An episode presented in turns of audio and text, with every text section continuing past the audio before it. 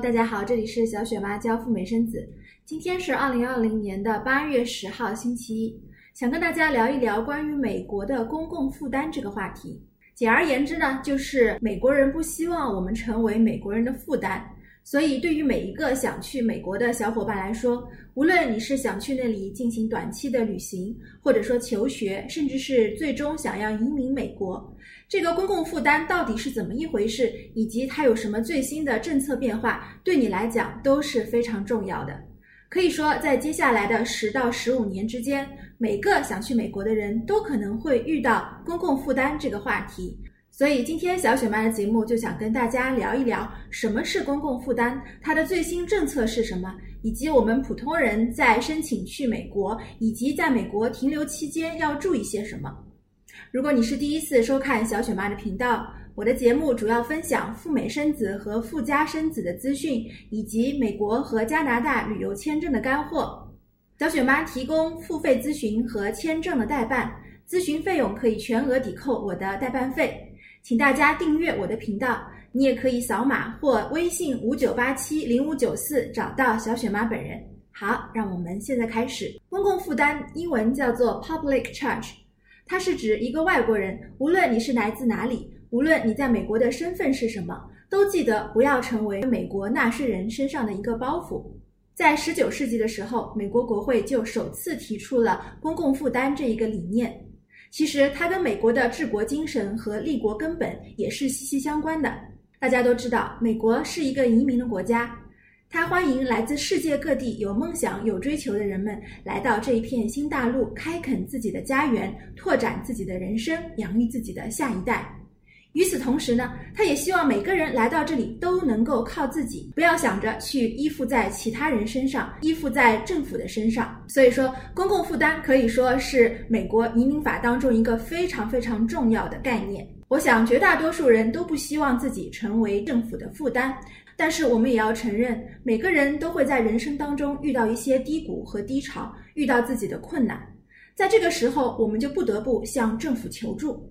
毕竟我们是给政府纳了税，是一个所谓的光荣纳税人。那么我们到底该怎么样区分政府的人道主义救助和公共负担呢？在这当中到底有什么样的区别呢？自从一九五二年美国的移民和国籍法首次明确提出公共负担这一概念以来呢，其实美国的政界和美国的民间一直就这个话题争执不下，喋喋不休。在现实当中，我们也可以看到。确实有很多符合条件的人呢，他们本来是可以自力更生的，但是呢，他们却在美国大摇大摆，戴着金链子，手挎名牌包，开着豪车去申请那些本来穷人才有资格申请的福利。这种人呢，就成为了大家眼中所深恶痛绝的对象。终于在上个月底，美国纽约南区的法院关于公共负担呢，下了一个最终的裁定。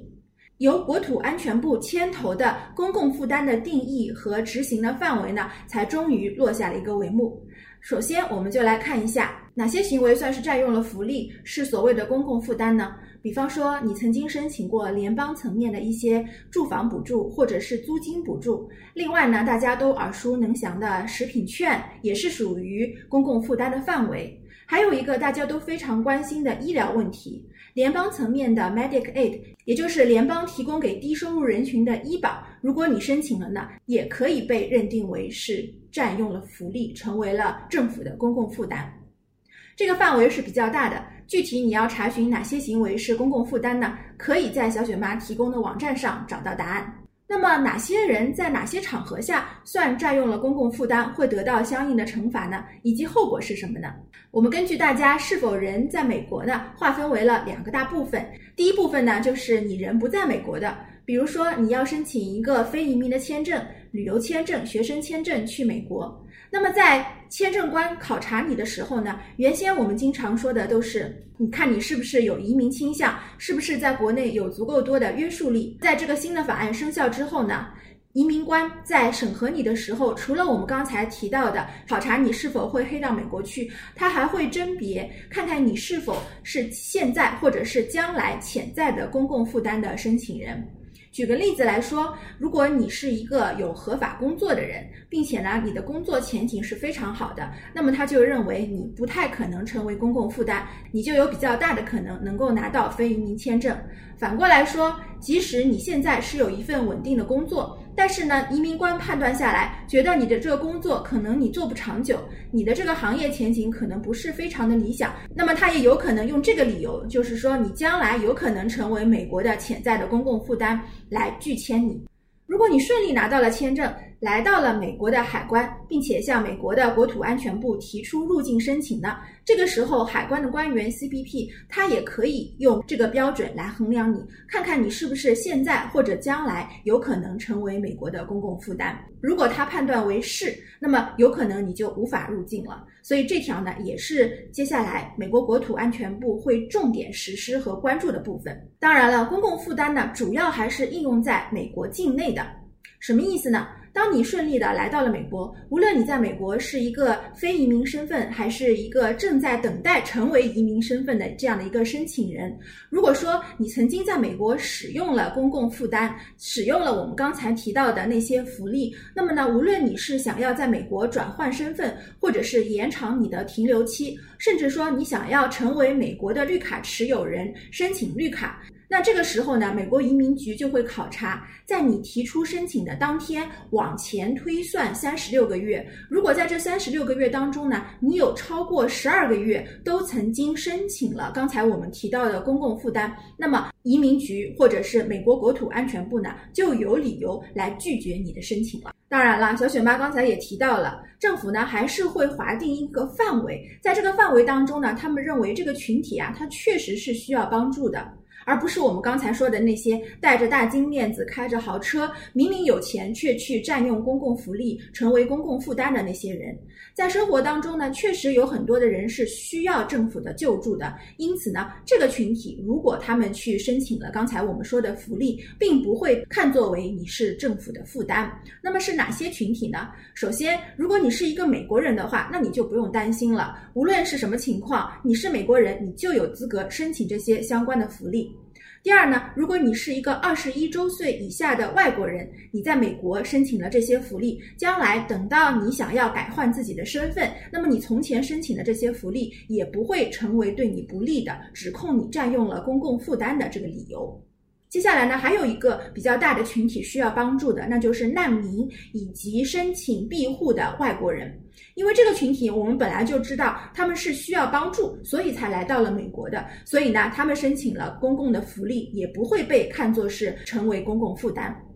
那么还有一大群体呢，就是。还有一大群体就是广大的孕妇。如果你是在怀孕期间申请了联邦的医疗的救助，或者说呢是你在结束妊娠之后往后算起的六十天内曾经申请过联邦层面的医疗救助，那么你呢将来也不会被看作是曾经使用了政府的福利。这条呢可能适用于一些曾经在美国生过宝宝，但是呢因为各种各样的原因，然后用联邦的这个白卡医疗补助计划来生孩子，支付生孩子。费用的这个群体，这条呢对你们来说是一个非常好的消息。在这次新政当中，这样的行为呢不被视为是公共负担。那么我们最后说一下，刚才提到的公共负担的这么一个定义和新政是从什么时候开始实施呢？准确的时间呢就是从二零二零年的二月二十四号开始算起。在那之后，如果你要提出转换移民身份，申请在美国的延期，申请绿卡。那么你曾经的这个占用了公共福利的行为，成为公共负担呢，会对你的申请造成不利的。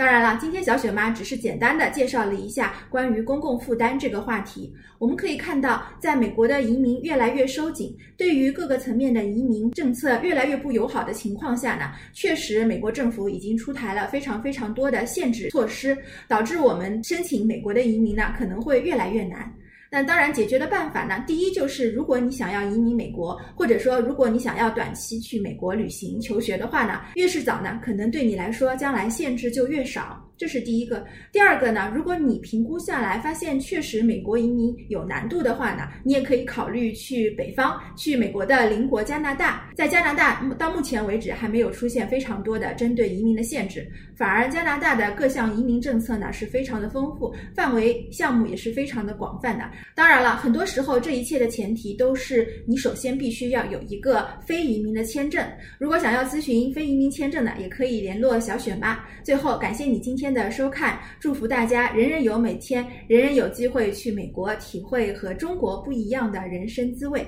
让我们下期节目再聊，拜拜。